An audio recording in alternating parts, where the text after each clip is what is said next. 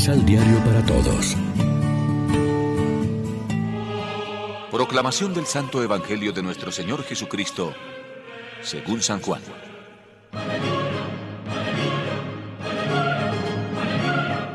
No ruego solamente por ellos, sino también por todos aquellos que por su palabra creerán en mí.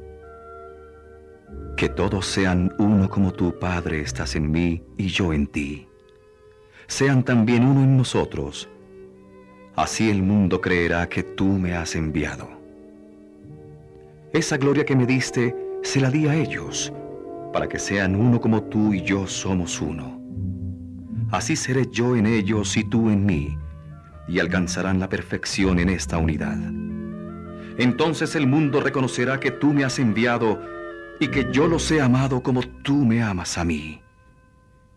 Esos que me has dado, Padre, yo quiero que allí donde estoy yo, estén también conmigo y contemplen mi gloria, que tú me diste porque me amaste desde antes que comenzara el mundo. Padre justo, el mundo no te ha conocido, mientras que yo te conocía, y estos a su vez han conocido que tú me has enviado.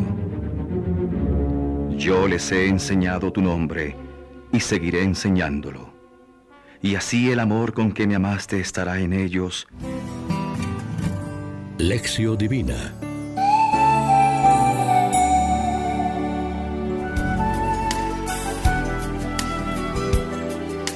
Amigos, ¿qué tal? En este jueves 2 de junio se proclama como Evangelio la tercera y última parte de la oración sacerdotal de Jesús, que ruega al Padre por cuantos a lo largo de los siglos creerán en Él gracias a la palabra testimonial de los apóstoles. El Señor ora por la futura comunidad cristiana y pide al Padre que todos sus miembros se mantengan unidos. Su unidad será el signo que avalará ante el mundo la filiación divina y la propia identidad mesiánica de Cristo, el enviado del Padre. Necesitamos el dinamismo de la conversión continua y progresiva a la unidad, tanto a nivel interno e intraeclesial como a nivel ecuménico e intereclesial. Unión primero entre los miembros de la misma iglesia y unión después con los cristianos de las diversas confesiones. Es normal que haya diferentes puntos de vista en lo que es accidental y diversidad de enfoques para problemas que surgen en, situaciones socioculturales distintas.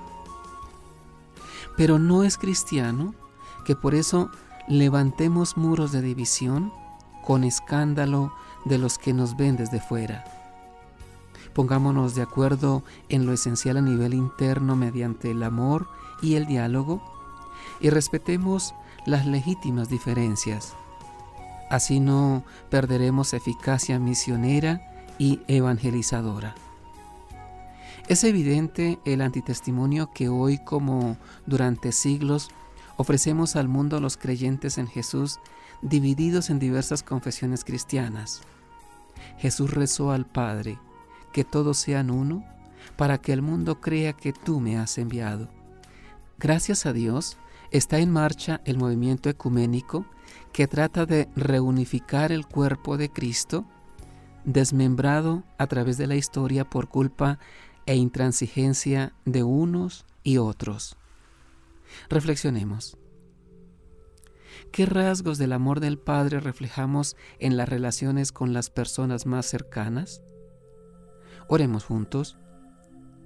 Todos hemos sido bautizados en un mismo espíritu para constituir un solo cuerpo, la iglesia de Jesús. Ayúdanos, Padre, a mantener la unidad con el vínculo de la paz, porque una sola es la meta de la esperanza de la vocación a la que tú nos llamas gratuitamente en Cristo nuestro Señor. Amén. María, Reina de los Apóstoles, ruega por nosotros.